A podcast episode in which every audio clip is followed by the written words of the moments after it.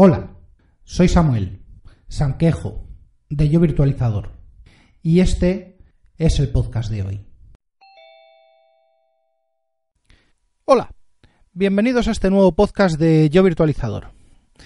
Y quiero hacer ante todo un pequeño resumen porque ni estoy grabando todo lo que quiero, ni estoy haciendo todo lo que quiero, y es que no me da la vida entre certificaciones, trabajo, más certificaciones, proyectos a medio hacer que tengo por casa que no termino de sacar ninguno y demás incidencias, pues eh, me veo pues muy liado. Lo primero que quería deciros es que tenéis a vuestra disposición el grupo de Telegram de Grupo Virtualizador, ¿vale? En t.me barra Grupo Virtualizador para lo que queráis. siempre y cuando esté relacionado con tecnología de virtualización, sistemas, mm, temática profesional, lo que queráis. ¿Vale? También tengo un nuevo blog eh, y una nueva página web. ¿Vale? La página web todavía está en desarrollo, igual que el blog. Tengo que cambiar la. ¿Cómo se llama? La plantilla. Está desarrollada en Hugo. Y eh, bueno, pues lo tengo muy a medias. El otro proyecto que tengo también es el del canal de YouTube. Y llevo publicadas varias cosillas eh, desde la última vez que hablamos. Pues tengo, eh, por ejemplo, la Helios 4, publiqué hace ya un par de meses todo lo que es el montaje. Ya me han llegado los discos, tengo que poner los discos en la en la NAS, en la cabina y empezar a montarlo, empezar a montarlo todo eh, y a migrar, claro, a migrarlo el contenido de la NAS que voy a retirar. Hice también a petición del grupo de buffers un vídeo sobre un poquito de salud y fisioterapia y me parece que ese vídeo es el que el que más eh, me gustas lleva, el que más visualizaciones lleva. Bueno, eh, simplemente son ejercicios de cuello, ejercicios de cervicales. Si lo queréis eh, ver, pues buscáis yo virtualizador en, en YouTube y ahí os aparecen tanto los vídeos en grupo, los la lista de reproducción de lo que voy convirtiendo del podcast a audiogramas y los vídeos que voy haciendo por, por mi cuenta de, de la saga de vídeos de Yo Virtualizador, vídeos generales.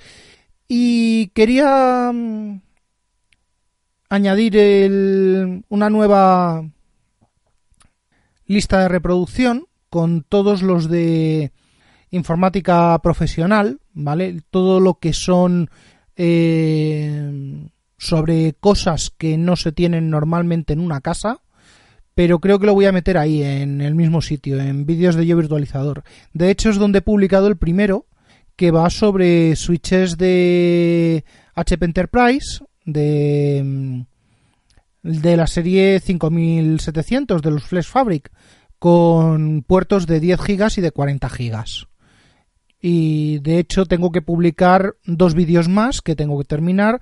Eh, el primero es una configuración y arranque básico, el segundo era una configuración avanzada de puertos y el tercero va a ser interfaz web y demás historias.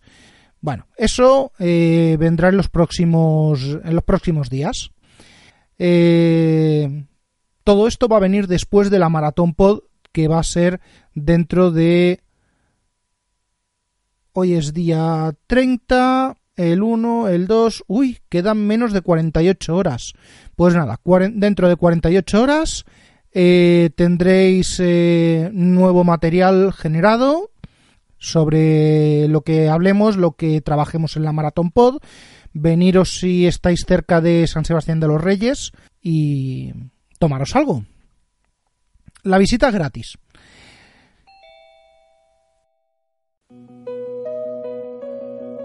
¿Quieres formar parte de la Marathon Pod? 2 de noviembre, desde las 10 de la mañana y hasta las 2 de la madrugada. 16 horas de podcast en directo. en San Sebastián de los Reyes, en el bar-restaurante La Esquina de Sanse. Ven a conocer a tus podcasters favoritos. Ven a vernos haciendo podcast en directo. Forma parte de este evento con nosotros. 2 de noviembre de 2019. Te esperamos. Más información en marathonpod.es en nuestras redes sociales y en marathonpod.gmail.com.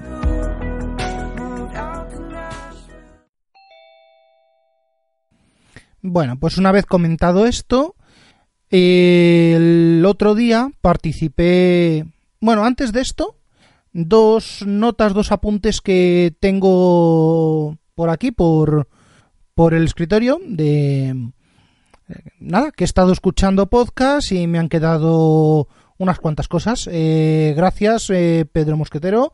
he revisado la partida y me gusta mucho. Quiero, quiero ponerla ahora en un teclado y, perdón, en un tablero y, y ver un poquito más y verla con, con profundidad y con visión. Y por otro lado, pues mira, Rafa, he estado escuchando lo de Adiós a las nubes y tal. Yo también soy más de ladrillo. De hecho, la NAS, la Helios, va a tener eh, cuatro discos de seis ceras. Así que con eso no compito con la tuya, porque mi objetivo no es competir, pero que sepas que, ya ando con, con cantidad y calidad. Y sobre lo de los metadatos y esas cosas raras que hace Apple, no sé si recordarás que hace muchísimo tiempo, pero muchísimo tiempo, en MS2, en DR2, en PC2, en incluso en Free2, había un software que reemplazaba el intérprete de comandos eh, Command-Com. Se llamaba 4.2 o 4.2, ¿vale? El ejecutable era el 4.2.com. También estaba el de Norton, pero este me gustaba más, eh, me gustaba menos el de Norton. Eh, me gustaba el de 4.2, pues porque se podían hacer muchas cosas muy entretenidas, como por ejemplo eh, había unos ficheros que se llamaban descript.ion, que era, mm, bueno, tengo aquí unos cuantos ficheros, cada vez que haga un dir, va a leer ese descript.ion y va a decir a la derecha, bueno, pues este fichero contiene no sé qué, no sé cuánto, una descripción pequeñita, ¿vale? Admitía los comandos ANSI, eh, se lo tragaba de una forma eh, mágica, prácticamente, prácticamente a la altura del BAS, de hoy en día. Y lo de los colores, pues no sé, en la configuración yo recuerdo que decía en el 42.ini, pues todos los ficheros que tengan extensión .txt van a tener un color tal y un fondo tal. Los que tengan, los que sean ejecutables van a tener un color tal y un fondo tal. Pa, pa, y con eso, oye, pues aparte de que de que estábamos trabajando con MS25 y, y oye, el autocompletar, el autocompletar era una gozada. Pero bueno, oye, nada, eh, tú en tu línea de siempre, Apple lo inventó todo y ya me responderás a esto de a este intento de endogamia podcastera. Y una cosita más eh, que tengo apuntada aquí. Eh, sí, Z, por favor, Z, necesito consejo. Porque yo hace muchísimos años, cuando iba al instituto, se me ocurrió usar pluma. ¿Vale? De eso de, uy, en la comunión te han regalado unas plumas muy bonitas. Eh, lo que pasa es que se han secado eh, las cintas. Bueno, no pasa nada. Como yo ya tenía experiencia con los rotuladores mecánicos de punta fina de dibujo, de dibujo lineal, pues bueno, pues alcohol, limpiamos, limpiamos los plumines, lo dejo secar, bien secado, un poquito de aire a presión, bien. Le pongo una carga de tinta y en casa escribo, pin, pin, pin, escribo perfectamente. A esto de las dos, tres semanas, bueno, pues me lo voy a llevar al instituto. ¿Qué error más garrafal? Eh, no recuerdo no recuerdo, salvo lo de la pluma es más fuerte que la espada en Indiana Jones y la última cruzada, no recuerdo que los ríos de tinta corrieran de tal manera. Así que, por favor, em, ¿esto es normal? ¿Las plumas están diseñadas para no aguantar el ajetreo de una mochila normal? ¿O, conoces algo que... Bueno, no sé, ya me dirás. Y con esto, ahora sí, os dejo con el audio de el audio que grabamos el otro día entre unos cuantos habituales, eh, Quique, Rafa, Javi, eh, Eduardo Collado, el dueño del canal de el grupo podcast, y, y yo, sobre una vulnerabilidad que habían detectado en el software de Winbox de MicroKit y me gustaría, bueno, por lo menos dejarlo por aquí y quiero poner todos los referentes, todos los alias, la, toda la información de los participantes en el en las notas del programa. Así que sin más, os dejo con el audio.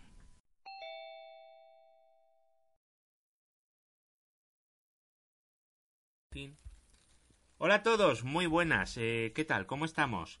Eh, Javi. Muy buenas. Hola, ¿qué tal? Quique. Hola. Rafa. Hola. Y dentro de un poco se nos va a agregar Samuel, supuestamente. Y el audio de hoy no estaba preparado, así que bueno, no le he dado ni el título, ni lo he introducido, ni nada, porque mm, nos da igual, ¿verdad? Es un audio pirata. Es un audio pirata. A ver, estábamos hablando en el grupo de Telegram vamos a ir al grano, porque si no nos vamos a tirar aquí hablando 200 horas, sobre... Mm, a ver, ¿cómo lo explico? ¿Cuenta, ¿Que lo cuente alguien que lo explique mejor que yo? Mm, pues eh, un error del Winbox ha surgido, ¿no? De un, de un bug que tiene de seguridad. El gestor de MikroTik, ese... Sí, el gestor de los MikroTik. Y, y yo lo que planteaba si queréis empezamos por ahí. Perdón, perdón. Perdón. Talibán, di, Yo lo que planteaba era si en una red de gestión. Espera, que si a una red. Samuel se ha conectado. Venga, Samu. Samuel, ¿estás conectado o solo escuchas? Samuel se ha conectado, pero creo que estoy haciendo ruido. No, estás bien. Bueno. estás bien. Bueno, a ver, sigue, Javi. Nada, yo lo que planteaba, en, base a lo que habíamos empezado a hablar, que era lo de el, bug este que se ha encontrado, ¿no? En el Winbox. Entonces, eh, aparte del error en sí, que es otro tema, yo lo que planteaba es si en una red de gestión, ¿vale? Si a una red de gestión la debes considerar una zona segura. Es decir, una zona en la que ni siquiera vas a utilizar, digamos, encriptación. Por ejemplo, ¿eh? O codificación de tus comunicaciones. A ver, Kike, Porque... yo no te conozco. ¿Qué opinas?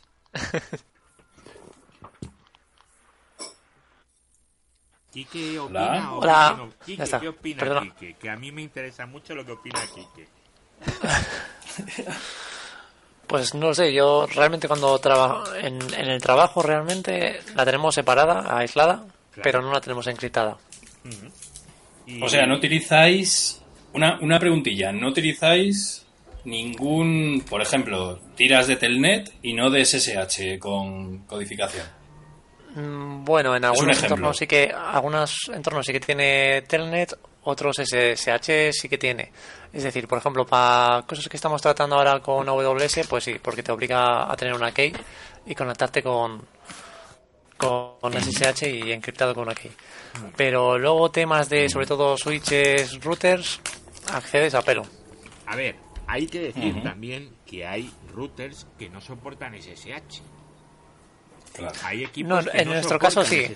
en nuestro caso sí, pero aún así se tiene abierto el, Internet normalmente. Ajá. Bueno, yo o sea que consideramos. Pero vamos, está bien, está bien, no pasa nada. No, no digo que sea que sea bueno, ¿eh? digo lo que lo que hay en el mundo. No, no. Eh, sí, sí, claro. A ver, en un mundo ideal en el que yo peso 70 kilos, las cosas son diferentes, pero no vivimos en ella. Sí que es verdad que está segmentada en VLANs pero y, aislada por firewalls normalmente, pero pero no está abierta. Y si alguien es un poco hábil, un usuario, pues al final seguro que, puede acabar llegando a, a esa red de gestión. Hmm. Claro, yo es que lo que iba... Sí, Edu, Edu, habla. No, no, yo, yo lo que iba a hacer primero de todo es... Eh, es como aquello de... España nos roba, vale, define España. Pues aquí vamos a definir red de gestión. Para mí una red de gestión es una red totalmente aislada que solo sirve para entrar en la gestión de los equipos y que solo se puede acceder desde dentro. Y por no tener, no debe de tener ni internet, ni salida a internet. Para mí eso es una red de gestión. Samuel, que estaba intentando hablar, ¿qué, qué opina?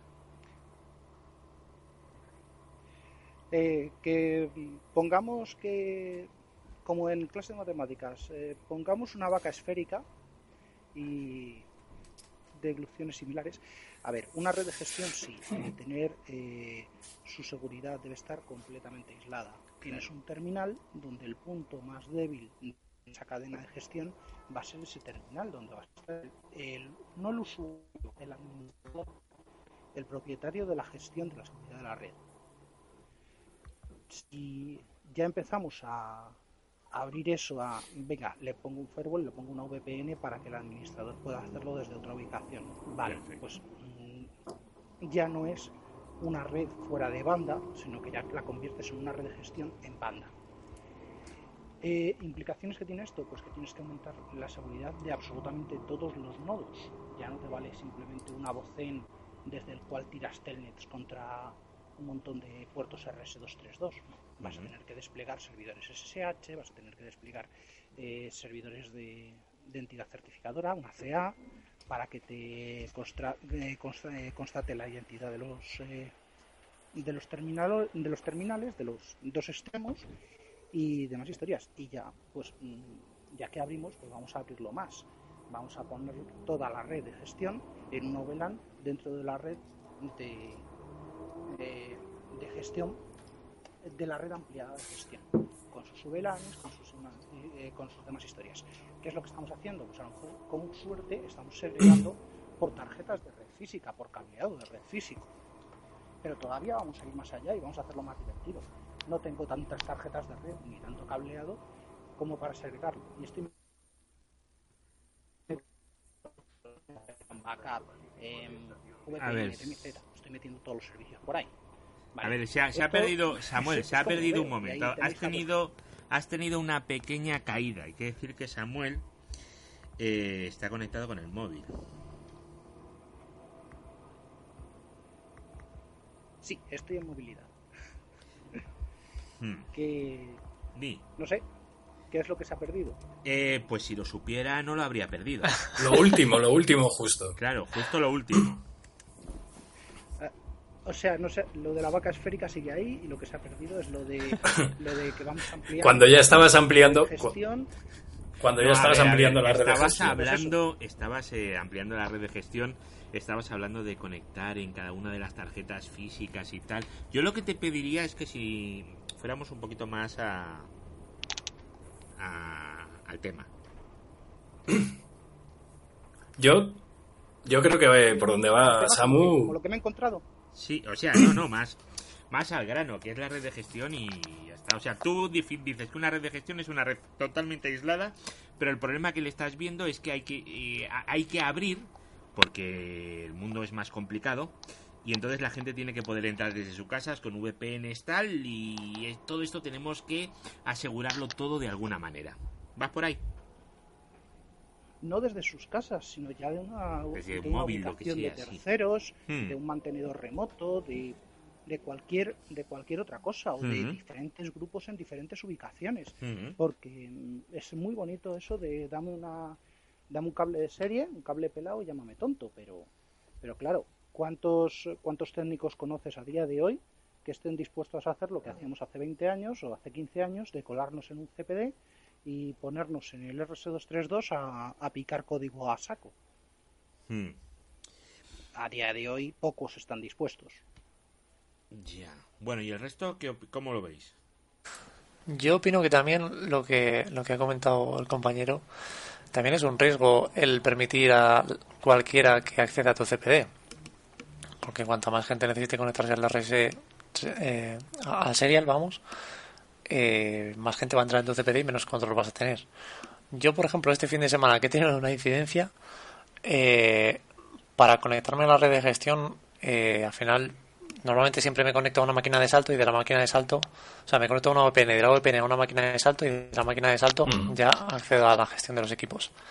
En este caso, pues por problemas de alimentación en el edificio, no se cayeron las máquinas de salto y tuve que buscarme un poco la vida para, para acceder a la gestión. Pero no creo que deba ser aislada la red de gestión, porque tal y como están ahora mismo las comunicaciones, eh, si yo tuviese que, que gestionar pues todas las sedes que yo tengo que están repartidas al final por España, tendría que moverme en coche y eso sería ingestionable. O sea que sí que creo que tienen que estar abiertas. Bueno, tienen que estar abiertas pero segurizadas. Eso sí. Ah, hombre, para eso tenemos, para eso tenemos a los enanos del CPD, a los famosos operadores de, de proceso de datos que actúan de manos remotas, ¿no? Me siento mejor ahora, Samuel. Yo es que no, no tengo no tengo manos remotas en todos los sitios. No tenemos manos. Somos marcos remotos. Sí, sobre todo, sobre todo cuando es la secretaria que se encarga del control de las llaves la que le dices, oye, eh, coge el palíndromo del quinto con el cable del segundo, pélalo y mételo en la jarlipompa de... A ver, a ver, a ver, yo creo, yo creo que se nos está, se nos está yendo la puerta, ¿vale? A ver, una red de gestión, ¿para qué la usáis? Me imagino que la usáis para entrar en servidor, en routers, en switches, eh, en DRAX y en cosas así, ¿no? En las regletas. Claro. ¿Me dejo algo? Sí, los. Sí, te dejas un montón de cosas. Sí, un montón de aparatos. Es lo, que yo quiero que me digáis. ¿Para qué usáis los UPS? Las UPS, muy bien. Mm. Claro, sí. Muchas cositas muy importantes. Vale, pero, pero básicamente estamos entrando en algo que no, no tienes acceso desde fuera. Pero un, Mira, justo Edu, eh, con lo que dice la gente, ¿ves? Lo que quería ver era eso, es mm. la red de gestión al final eh, la tenemos que tener conectada.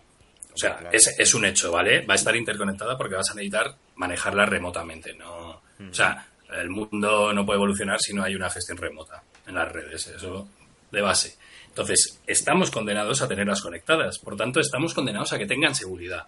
De acuerdo, la red está separada, lo que quieras, pero es un nivel de seguridad y todos sabemos lo que es la seguridad por capas y funciona así. Es decir, yo le pongo una primera capa, vale, si se salta en la primera capa, ¿qué hago? Pues tengo que tener una segunda capa, una tercera capa o algo que me controle la red. Es como, ¿tenemos que monitorizar nuestras redes de gestión? ¿Debemos de, ¿Debemos de poner un honeypot dentro de la red de gestión? ¿Por qué no? Por supuesto. Yes, exactamente, eso es lo que defiendo.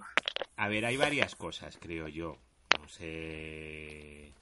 No sé si, aquí estaréis todos de acuerdo, pero. Eh, en la red de gestión no tiene que acceder todo el mundo. O sea, a la gente no tiene acceso a la red de gestión, ese es el primer Hombre, por, supuesto. ¿Vale? O sea, que aquello que decía antes Samuel que era no. O sea, no, a la gente no hay que dar acceso a la red de gestión, solo a los que lo necesitan. Luego, mm. lo de las máquinas de salto, a ver, a mí no me gusta personalmente porque en cuanto te entren en la máquina de salto, eh, entren como root, ya no sabes quién está accediendo a quién, a qué sitio.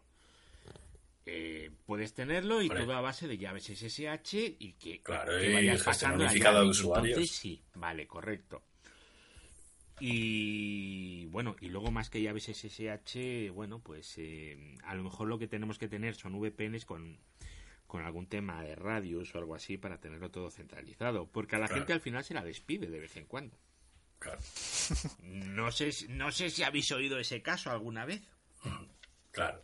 Claro, por eso al final vas a tener corriendo en tu red de gestión siempre unos servicios que son para la propia red de gestión, ¿verdad? Y esos servicios los vas a tener expuestos a la red de gestión. O sea, vas a tener, mm, yo qué sé, expuesto un LDAP en tu red de gestión. Decir, no, es que aquí nunca va a entrar nadie. Y entonces lo puedo tener aquí colgando.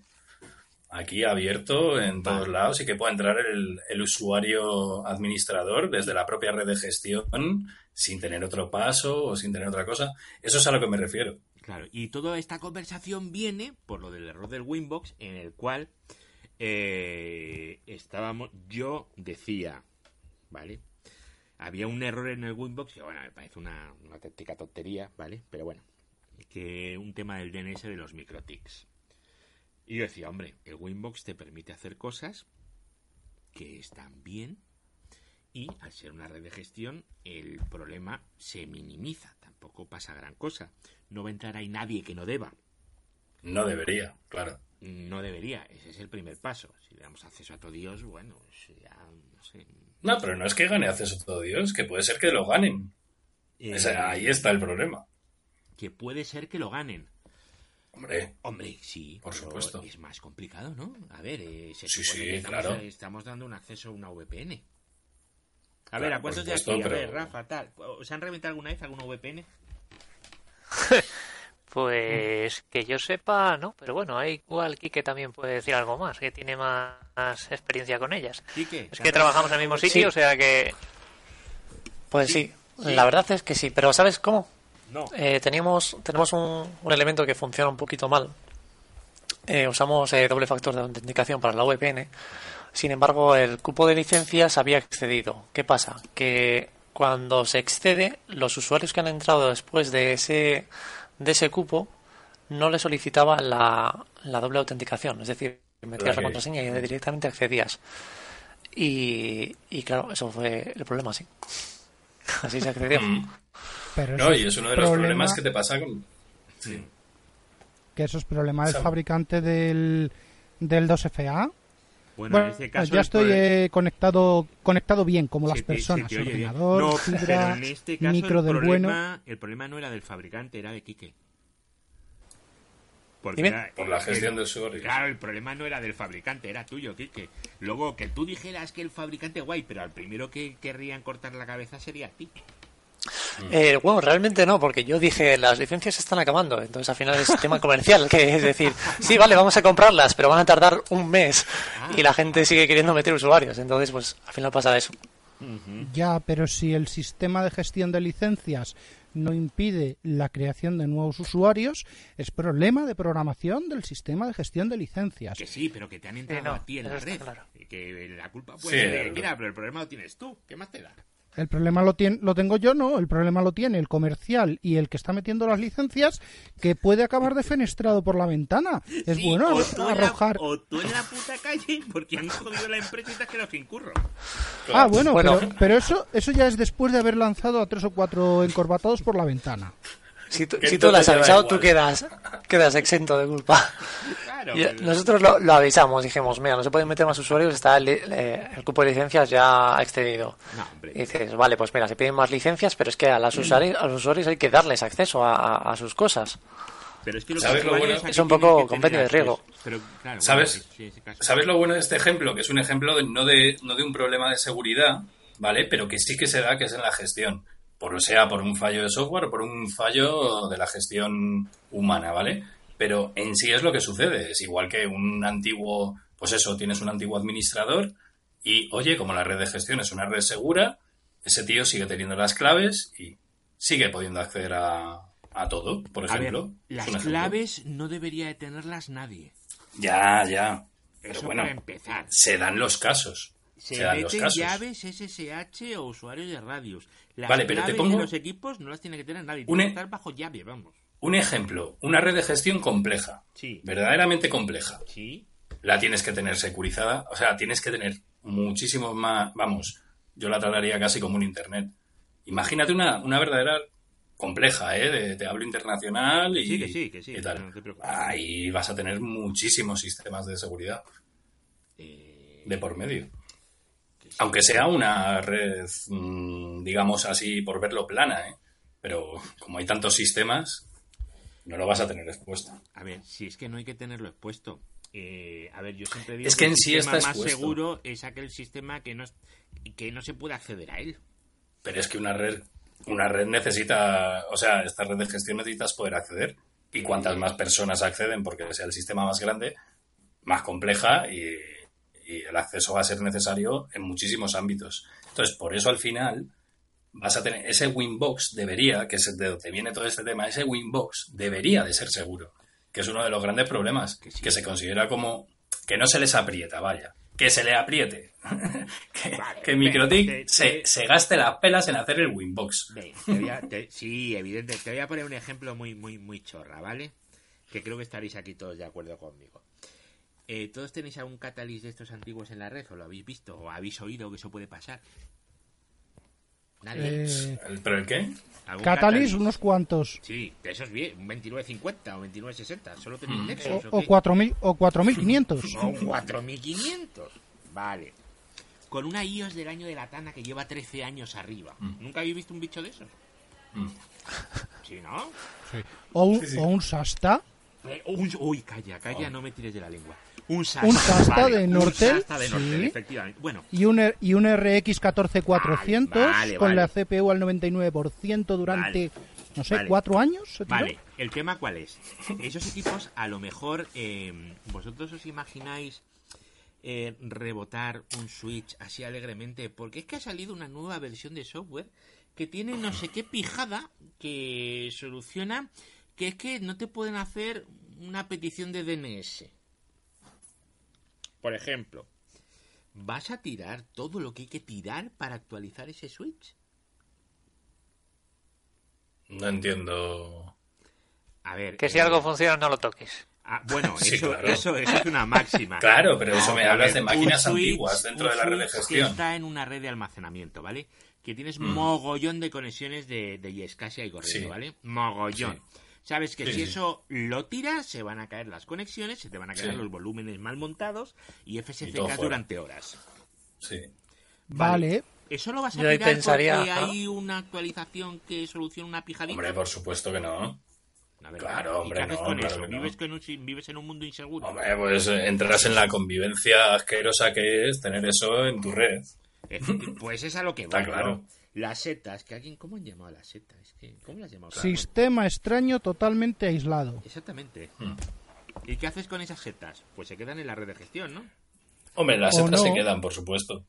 O no. Pero las aíslas. A ver, Samuel, que tú estás diciendo que lo solucionas despidiendo comerciales.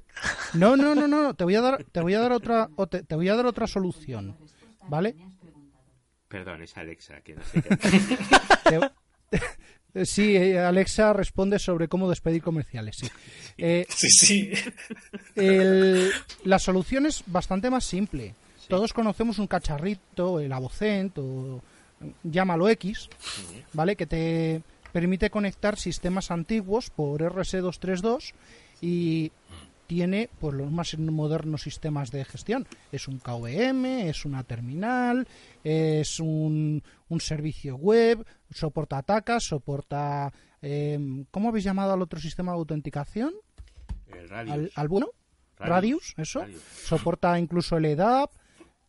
Joder, pues desconéctalo de la red de gestión, conecta el cable, el cable de serie y se acabó y ya entras, en vez de entrar por la IP de gestión del aparato, entras por el Avocen, Telnet al puerto o, HTTPS al puerto. Y ya lo tienes. Ahí lo tienes solucionado.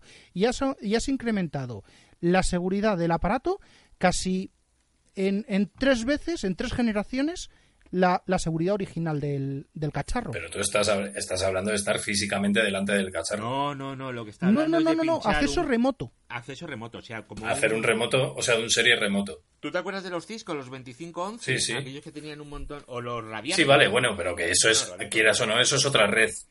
sea lo que sea, es otra red. No, está en la misma red de gestión, pero tú tienes un cacharrito para conectarte por consola a los sitios. Y lo que Samuel dice es que tú sacas esa máquina que ese Winbox, y lo que haces es conectarlo a la red de gestión y documentarlo por todas partes a esas 500 personas que se conectan, porque en muchas redes de gestión se conecta mucha gente, y que todos aprendan a manejar la consola y que se olviden del SNMP y que se olviden de la monitorización y que se olviden de todo. ¿Va por ahí? No. No, ah, perdón. No, porque no te, no te olvidas de nada de eso. Como que no? En cuanto agarro y lo saco de ahí porque no está en la red de gestión y lo conecto a un terminal, a una consola. Vale, lo, conecta, lo conectas por, por terminal. Sí. ¿Vale? El SNMP le dejas. ¿Cómo lo voy a dejar si he quitado el cable? has quitado el acceso de usuarios a través de ese cable. Ah, o sea, dejo el sistema conectado, lo único que hago es tirar ese servicio, si es que puedo, y rezo porque no haya más bugs. Eh, sí, en esencia sí. Mm, Vale. No me lo compras, ¿no? No. A ver, si, Vale, está, pues- si está muy barato, Yo- sí. Pues entonces, no entonces, entonces con una con una Raspberry que tiene cuatro, cuatro puertos USB y cuatro convertidores a USB, ya tienes una voz en barato. No, en, ser- en serio. Si, si eso lo tienes en una red y es casi y lo tienes montado de esa manera, Sí. pues es para, para pegar al que primero al que lo ha montado y segundo para pegar al que todavía no ha montado el iSCSI en, en condiciones con multipath, con dos IPs, con dos accesos, con dos redes separadas Sí, no, y no, que se pueda ver. balance- ba- balancear. No, si eso. Si el casi siempre se monta con, con doble acceso, siempre, siempre, siempre. siempre. Yo No, conozco que- ningún sitio que no se haya montado con dos accesos, pero... Yo conozco- conozco un par de ellos. Se le olvida pasar una vila o alguna cosa de esas. Y luego Que hace lo que tiene, lo que tienes que hacer con una máquina como esas es aislarla. La tendrás en la red, la necesitarás en esa haz lo que quieras, pero vas a tener que aislarla cada vez lo más posible. Bueno, o desde el principio. ¿Sabes? Al final lo que vas a hacer es añadir seguridad en torno a esa máquina. Imagínate, tienes una máquina esa súper antigua y oye, que tiene un fallo, que no sé qué, mm, por tal puerto. Pues nada, pues por ese puerto no se puede entrar. Ya estás. Estás añadiendo reglas en tu red de acceso. Estás añadiendo seguridad. A ver, tenemos aquí a Rafa que no, no, no, no le he oído. Lo oigo estoy aquí, le- le he oído escuchando. muy poquito, he oído más aquí que, que a Rafa. Sí, es que al final, ya te digo, trabajamos juntos y Ah. al final es el que más, más casos ha visto allí en el trabajo. Pero sí que, sí, claro, lógicamente, un aparato que, que es ya tan viejo que, que, que no puedes tocarlo, que cada vez soporta más, más, más y más, no te puedes arriesgar ahí a, a hacer una actualización para, para corregir algo, suponiendo que todo quede bien, todo lo que se tiene que caer. Y sí, yo también haría eso, eh, aislarla todo lo que puedas, porque eso va a ser software que no vas a poder actualizar y, y como decía el compañero, ir tapando todo lo que pueda de seguridad alrededor de ella, claro. Porque al final va a ser el eslabón más, más débil que tengamos ahí y que encima no le prestas atención, porque como sabes que no vas a poder actualizar esa versión, cada vez va a estar más viejo, cada vez va a ser, pues en teoría, más vulnerable. Claro. Entonces, yo sí lo- le haría eso, le, le securizaría, por así decir, más, más alrededor de él. Yo intentaría buscar un sustituto. También, Hombre. Yo, esa es otra. Es que lo primero, lo que ha dicho Samuel, primero sería colgar al que no ha montado alta disponibilidad el servicio. Pero sin Pero duda, de todas yo, formas, estamos hablando de red de gestión. La red de gestión, no sé vosotros cuánta alta disponibilidad le ponéis, pero ¿para qué? ¿Cómo? no pensé que habías dicho, pensé que No, habías no, dicho no, lo que estoy diciendo, lo he dicho bien, Javi. No, no, no, Yo- te, no te sorprendas. Yo Pues yo lo, entrar pues, pues yo soy un tarao. En un No, KVM, bueno, a ver, sí. según qué cosas. Claro, es que para un KVM Sí, le voy a poner unos, unos switches de 4.000 pavos. No, No, oye, ya. tú llámame, yo- tú a mí llámame loco, pero yo siempre hago como dos caminos. Me duplico las cosas, ¿eh? Pero Sí, te duplica las cosas, pero para, Mm. pero para poner los KVMs Lo más posible. a los que vas a acceder no. a lo mejor una o dos veces en tu vida, claro.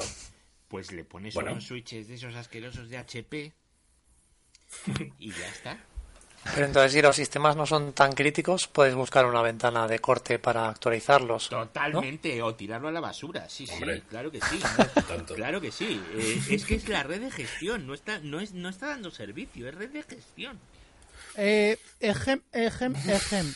Vamos a ver. Bueno, Vosotros bueno. que sois de, de redes lo veis así, pero es que yo que me pego más con sistemas, eh, mm, me he encontrado, bueno, vengo encontrándome desde hace 10 años para acá con el concepto de red de servicio de gestión. Bueno, Bien. cosa. ¿Qué, qué significa, ¿Qué significa esto? Pues es una red en la cual yo tengo publicado un DNS de gestión, un NTP de gestión, un. TACAS, un Radius, un, un LDAP. ¿Todo para qué? Toda esa inversión para qué? Pues para evitar que venga un administrador Windows y te haga un RDP a la IP de, de producción de la máquina. Y aún así va el de Windows y hace un RDP a la IP de producción de la máquina. O un SSH a la pata de a la pata de producción del clúster de, de Pacemaker. ¿Qué Pacemaker? ¿Esto qué es, tío? Me suena mucho. Red Hat, eh, el clúster de Red Hat 8. Ah, Pacemaker. ¿En serio? ¿Se llama así? No, no, sabía, no sabía. Pacemaker, eh, sí, en la evolución de Luchi y de Richie y de y del Cani de turno, sí. llevo, llevo mucho tiempo yo fuera del mercado, me parece. No, es que como te dedicas a Debian 5 y esas y esas guarrerías. Debian 5. Pues no, ahora, ahora tengo todo homogenizado. Bueno, a ver. ¿Pero, ¿por, qué decías esto? ¿Por qué decías esto, eh, Sam? Pues ¿Por qué decía Sam lo de la red de... O sea, ¿a qué te referías? No, a ver, Samuel... No, no, a ver, sí, él, él está hablando... A ver, estamos todos hablando de una red de gestión para directamente le hacemos SSH a la IP y a tomar por saco, ¿vale? Pero Samuel está acostumbrado a, servir redes más grandes en los cuales eh, tú no te sabes la IP de la máquina, entonces accedes por nombres de DNS, DNS que están em, sí, claro. que están publicados solamente en la red de gestión. Tienes un NTP, la red de gestión, porque los equipos eh, se sincronizan por el NTP por ahí, correcto. Claro, eh, claro. claro, tienes un montón de servicios. Eso es la red de servicios de de gestión y luego está lo que es la red de gestión aparte, que son cosas diferentes. Pero redes de gestión, redes de gestión va a haber pues eh, va a haber muchas, va a haber redes de gestión que... se consideren de gestión y redes de gestión que lleven la producción de ciertos servidores que se dedican a gestionar equipos. ¿Vale? Y aquí es donde voy ya es subiendo el órdago, ¿vale? Por mm. lo que decía de, de, ampliamos la red, ampliamos la red y ampliamos la red, mm. porque ya metes cosas como Uy, es que esto necesita conexión con el Aruba Central. Uy, es que esto necesita con, eh, conexión con los Meraki no sé qué. Uy, es que esto necesita conexión con el sistema de descargas de VMware. Que necesita conexión con el sistema de, de monitorización de... ¿Cómo se llaman estos aparatos de eh, tan guays? Eh, los Simplivities de, de HP o... Que necesita el, el OneView. Vale, y ahora es el OneView el OneView tiene la gestión de a lo mejor 50 chasis, 4 cabinas, 25 eh, switches. Pero, y todo lo llevas desde un servidor. Una cosita, ¿y por qué no intentamos enfocarlo a, no sé, imaginar una empresa, ¿vale? En España que lleve la informática de 20 clientes y cada cliente tiene cuatro servidores y un par de routers. O sea, de estas empresas así que debe de haber 200.000. La, la empresa estándar. La empresa estándar no tiene 20 chasis de, de, nada. No, pero realmente, pues mira, Edu, yo lo veo igual, ¿eh? A mí me, o sea, no sé, es mi punto de vista. Hmm. Yo traslado la, los, las ideas y conceptos que son de una red grande, las traslado igual a una red pequeña. Y te pongo un ejemplo, ¿eh? Hmm. Para mí las redes pequeñas que llevo que son de oficinas separadas, yo no tengo una, red de gestión. Yo normalmente suelo tener cinco redes. ¿Vale? Separo, como ha dicho Sanquejo, pero a un nivel más pequeñito, ¿no? Pero con sus propios servicios y todo, porque se puede porque es, bueno, por hardware y por software, es barato, y, tengo varias redes, y por cada una corre un tipo de tráfico y un tipo de aparatos, básicamente. ¿Por qué? Porque me cuesta realmente cuando te haces, una, te haces un esquema, te haces una plantilla, y te cuesta poco realizarlo, ¿sabes? Entonces tú llegas, montas un pequeño rack con el switch de turno, va a venir el router de turno de la operadora, los routers de turno de la operadora, eh, los dos switches, el tal, el tal, el tal, ¿sabes? SAI, servidor, switch, eh, no sé qué, y no sé cuánto y no sé cuánto, y eso eh, al final acabas pues haciéndolo automatizado. Y tienes cuatro o cinco redes de gestión con sus propios servicios, ¿eh? Y luego ya empiezan los servicios hacia los usuarios. Hmm. Es otra historia. Y se puede hacer en una empresa pequeñita. Hmm. Lo único es ser organizado. Y si tienes que gestionar varias empresas de esas, qué mejor que hacer eso. Porque vas a seguir un estándar. Lo más posible, claro. si, tienes, si lo que haces es gestionar clientes absolutamente diferentes y a los cuales les ofreces a cada uno un servicio diferente, pues ahí apaga y vámonos. Hmm. Pero si tienes una manera de entrar o de actuar en una empresa que es en plan, oye, soy una, somos una empresa administradora de sistemas que damos ciertos servicios a las empresas y ofrecemos normalmente sota caballo rey, pues hazte el rack tuyo, por decirlo así, ¿no? Hazte tu propio rack y con tus propios máquinas, pongo estas redes de gestión y de aquí para adelante, pues ya sabes, si, si van a ser hiperservidores al final, o sea, que al final, vamos, yo lo veo así, en las empresas acabas montando un hipervisor y, tirando ahí dentro todo lo que puedas. Y eso lo puedes hacer con un pequeño rack y con un pequeño sistema y automatizarlo. Y lleva redes de gestión, ¿eh? O más, O, más simple todavía. Y es que mm, una empresa tiene 15 mm. empleados, va a tener 15 ordenadores, una impresora en red, una NAS y la salida a Internet. ¿Dónde está mm. la red de gestión? No hay. Bueno, puede tenerla, pero bueno, sí. Ya, no hay. no hay. ya te lo digo yo. yo. te pongo un ejemplo. A una. Eh, hombre, no hay porque no la quieren poner, pero si quieren. No la, no la hay porque eso es, lo que, eso es lo que le ha montado una supuesta empresa de renombre como eh, tal. Y lo único que han hecho ha sido dejar tirado un, un armario de un, un 8 US con un SAI, una, una NAS guarra de bueno, mejor no digo el nombre. sí, sí, sí, sí, eh, cable de categoría de categoría 5 mal tirado y claro, cuando vi eso, pues un poco más y se me cae el corazón al suelo y además todos los todos los equipos ni siquiera ni siquiera dominio, todos son Windows Home. Ah, pero eso ya vale. Viva la, viva la Pepa, ya claro, cuando le dije al jefe, digo, "Hola, son 10.000."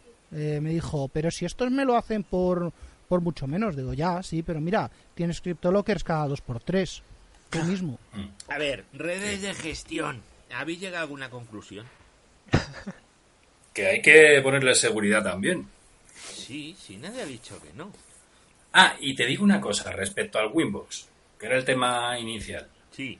La movida, y de lo que yo me quejo, y va a colación incluso con lo que hablábamos en el chat antes, que lo que hablamos de los switches, ¿no? Y que, y que Sanquejo también apuntaba, oye, que si eliges un Hewlett Packard, que te casas con Hewlett Packard y con el sistema de gestión que vayan a poner a futuro. Que me iba a quejar a él, metiendo en las redes para las redes de gestión, es decir, controladores para los controladores del wifi, los controladores de los switches, los controladores de tal, y que son propietarios. O sea, Winbox es un software propietario que estás utilizando porque Microtik ha dicho, este es nuestro camino, yo es mi punto de vista, ¿eh? era, un, era una manera de entrar, ¿sabes? De, de agarrar al usuario a través del Winbox. Puedes hacerlo por, por, SSH. Web, por SSH, hasta por Telnet. Sí, pero, y además puedes usar el a Microtik le interesa... Pero que a Microtik te aseguro que de primera instancia le interesaba que utilizaras su Winbox. Cuanto más te cases con su Winbox, mmm, no creo yo que una, empresa saque un producto al mercado para... Esto es simplemente un apoyo. Winbox y la web es exactamente igual. La única diferencia es que en Winbox puedes copiar y pegar y en la web no. Y alguna pequeña cosa. No, sé si tiene... Bueno, bueno, que tienes un cliente instalado, que es el pie para un futuro software que sea de más alcance dentro de la red, donde puedes añadir más posibilidades. O sea, todo software cliente no se pone así porque sí se ha decidido poner y tienes que apoyarlo. Cuando tú creas un software dentro de una empresa, mm, se van a barajar los pros y los contras de vender eso. y me imagino que en su, en su política o en su estrategia entrará, oye, que Winbox sea una piedra puntal. Mm, no sé, yo no tengo esa impresión. Yo creo que sí. Los demás, ¿tenéis siempre No sé si en las empresas... Rafa y Kike, ¿vosotros usáis eso o no? Yo sí, ahora mismo en casa Escuchándoos me están dando ganas de desinstalarlo, pero sí, pues digo, a ver cómo manejo esto, ¿sabes? Sí, bueno, yo he estado a punto de actualizar el router, ¿vale? Menos mal que me he dado cuenta que si lo hago se rebotaría. claro, yo estoy igual. toda la conversación a pique. Yo estoy exactamente igual, con el botón aquí en el clic, porque he visto justo ahora que acaba de salir la versión 645.7 sí, lo sé, lo sé, y un parche de estos que sale por aquí, en teoría corrige la parte esa del DNS, eh, del artículo que se ha puesto ahí en el Telegram. Creo, no lo sé. Sí, eso pone. Es curioso, pero a mí, a mí me están entrando ganas de, de, comprarme un par de, de switches de estos y, ponerme y ponerme este NFV a ver qué a ver qué tal va. O, directamente no comprármelo sino instalarme un par de de NFVs de de switch virtual a ver qué tal. Porque es que mm, sinceramente eh, me sorprende me sorprende que durante tanto tiempo haya pasado desapercibido un, un software de, de, virtualización de redes tan cojonudo como es como es esto. Mm, habrá que dedicarle algún capítulo de yo virtualizador. ¿Pero cuál? ¿Pero a qué te refieres? ¿Cuál? Eh, el Winbox. El Winbox, es... El Winbox es un... Que no, no, no. Es como el NSX Controller. Es como. Es, como. Eh, a ver, salvando las distancias en pequeñito, es como el NSX Controller, es como el. ¿Cómo se llama el otro? El de Alcatel. El. Lo mismo, pues. Bueno, no, es, lo de la web, pero ya está, Que sí, no, pero Sam lo dice, lo dice. es que, pero realmente va por. Yo estoy de acuerdo, es que es verdad, es que intentan hacer Samuel y yo nos conocemos desde hace 20 años. No, 20 a lo mejor no, pero 17 sí. Sí, tranquilamente. Tranquilamente, no, ya, ya, sí, ya le pillo, ya, sí. No, en pues serio, tengo, tengo, que probarlo, pero no he tenido tiempo de, de catar mm. esto. Oye, una cosa, en el Winbox ¿Cuántas cosas puedes hacer en Winbox que no puedes hacer en, por SSH? Copiar y pegar. ¿Seguro? ¿Estás nunca me he puesto por SSH, me parece un poco masoca. Copiar y pegar en el Winbox mola, tío. O sea, copiar y pegar es maravilloso. Copiar y pegar. Que sí, que sí, pero solo lo uso para copiar y pegar. Para nada más. Pero alguien sabe, alguien sabe cuántas cosas se pueden hacer por Winbox que no se pueden hacer por SSH? Ninguna. En teoría ninguna, entiendo yo. Lo único que hace que no haces por el otro lado cómodamente es copiar y pegar.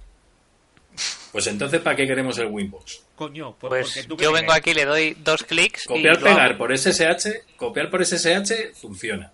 Ahora no, a lo que me refiero. Con 300 líneas que no, que no, y me lo que a lo que, que a lo que voy, que no digo para caer en el clic ahí como locos, que no lo digo por eso, lo digo porque cualquier máquina, o sea, si realmente se puede hacer por SSH cualquier cosa, lo que vas a hacer es gestionarlo luego pues eso, a través de, de pues lo que sea, o de un Ansible o de, o de cualquier herramienta, vamos, que te puedes hacer tu propia interfaz. Es decir, no tienes que depender de Winbox. Sí, yo o si tiene una API. La, la gestoría de aquí pues abajo. Es eso. La gestoría de aquí abajo dejando el Winbox y pasándose al Ansible. Pero es que no me digas que la gestoría que tienes allá abajo maneja el Winbox, porque me gustaría ver qué persona, que, o sea, no fastidies eso eh, no es real. El, Winbox tiene lo mismo que el Windows, que la gente se cree que es muy fácil. Pues ese es el problema, que hay gente que coge el Winbox como si fuera mm, que estoy configurando tal cosa, luego se rompe algo y dice, Dios mío, Pero para eso ¿qué ha pasado aquí? Para eso estás tú y Ah, bueno, sí, claro. Claro. Eh, eso me recuerda a los que cogían y decían, no, he puesto la, mm, mi, mi flamante mm, NAS de nueve bahías en DMZ. Y... Habrás metido segundo factor de autenticación, ¿no? Habrás cambiado los puertos, ¿no? No, ¿para qué? Pues lo mismo. ¿Para qué? A mí me preocupan más las cámaras de seguridad que se ponen ahí directamente, en fin.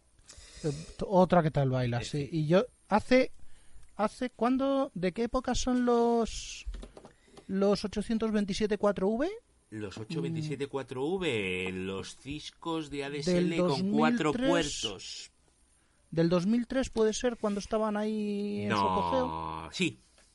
Sí. Vale, pues en esa época, eh, en esa época el jefe el jefe de los locutorios que mantenía yo los ordenadores montaba esas cámaras para controlar a través del, del 827.4V directamente en la IP pública dos puntos puerto 79. Porque el puerto 80 lo utilizaba yo. Bueno, chicos, a ver, que yo me tengo que tomar las pastillas, que son las 8 y ya tengo una edad. Bueno, pues nada. Sé que suena excusa chunga, pero es que no habéis visto mi pastillero. Ahora os mando una foto al grupo si queréis. Yo, yo tengo que estudiar, ¿eh? bueno, bueno. Yo, yo os lo comento. A ver, eh... Rafa, ¿tú has sacado alguna conclusión? Pues que igual voy a instalar y que sea lo que Dios quiera. Voy a actualizar aquí. Correcto. Y se revienta, ¡No! y si deja de funcionar, pues me obligaré ya a usar un SSH y aprenderme los 50.000 comandos que hay simplemente para apagar las luces de mi router.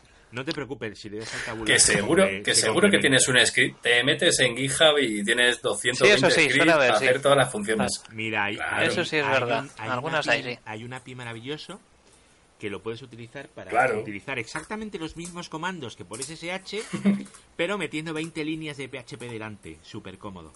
Eso queda muy pro. Sí, queda muy pro, pero, pero bueno, no, a ver, está bien, está bien, joder, está bien que yo no digo Pero entonces no, no eres acorde a tus conclusiones, a lo que has dicho antes, porque vas a cortar el wifi a tu madre cuando reinicies para hacer la actualización, te va a echar la bronca porque va a perder el internet. Entonces, ¿qué puedes hacer? ¿Vas a tirar el servicio por actualizar una vulnerabilidad?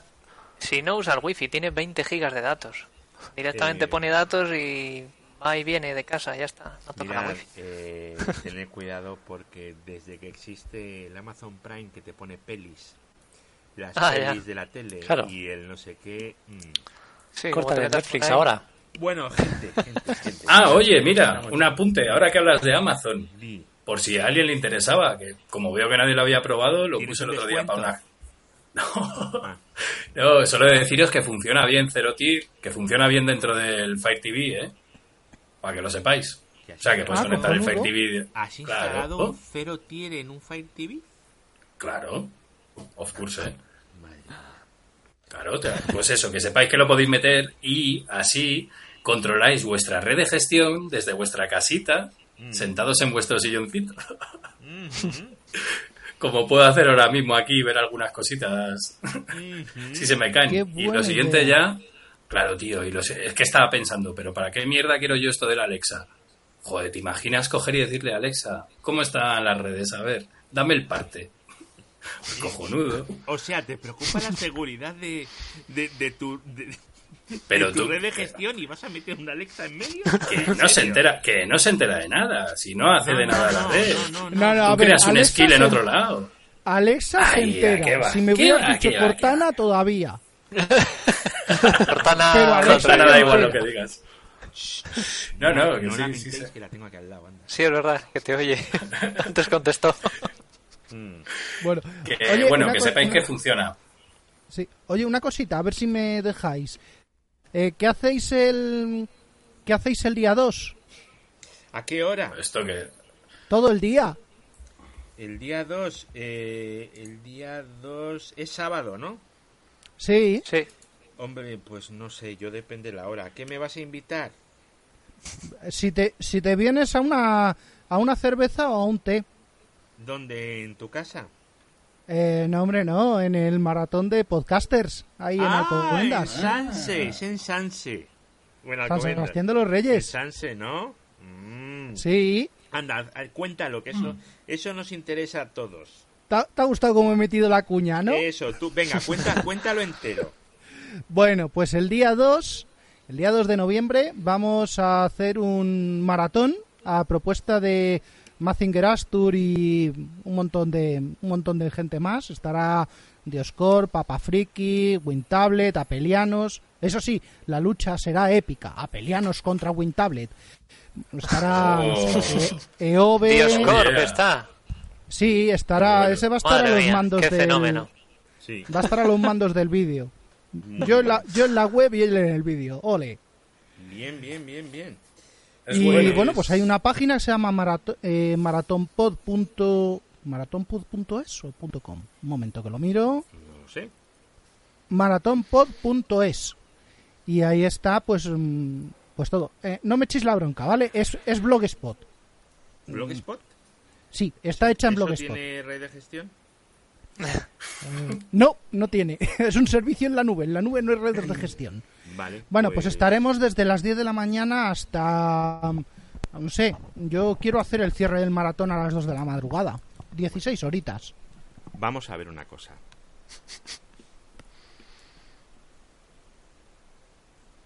No. No, no pone nada. No pone nada, porque no pone nada, pero será posible. Esto, esto es, es que, es que no os lo vais a creer, pero me acaba de quedar todo, pero muy, muy, muy mal pero, fatal, ¿sabéis? ¿Cómo es esto? ¿Qué ha pasado? Samuel, yo asistiré a la maratón de podcasting. Vale, Alexa va. Bien. Vale, perfecto. Ah, pues si quieres hay hueco, ¿eh? Si quieres hay hueco, te traes tu podcast bajo el brazo. Es que, bueno, bueno, luego te cuento. Es que tú sabes que yo soy un señor mayor, ¿verdad? Que sí, que sí. Entonces, bueno, bueno, bueno. Uy, que hemos puesto en mute a Javi sin querer. Sí, a mí me habíais hablado. mirar, hemos dicho que media hora llevamos 48 minutos y el pobrecillo que se haya descargado esto ahora mismo estará diciendo, pero ¿qué me están contando esta gente? Así que me van a odiar a mí el primero. Eh, muchas gracias chicos, muchísimas gracias Quique, Rafa, Samuel, Javi por pasar por aquí un ratito. De nada, hombre, muchas gracias. Así que nada, la próxima igual, pero en vez de hacerlo así, haremos con unas cañitas en medio, ¿verdad? Eso estaría bien. Esperemos. Hasta luego. Hasta luego. Chao, chao. Hasta luego. Así que sin más, aquí me despido. No sin antes recordaros que este podcast pertenece a la red de sospechosos habituales, eh, que podéis eh, red a la que podéis suscribiros a través de el feed https dos puntos barra barra barra sospechosos habituales. Eh, podéis pasaros por el grupo de Telegram t.me barra grupo virtualizador y en Slack pues el, el Slack de WinTablet wintablet.slack.com para acceder pues contactarme por Telegram y eh, os solicito acceso. Los blogs pues yo virtualizador.blogspot.com leer por leer.blogspot.com y como no hay mucho más que contar, hasta la próxima.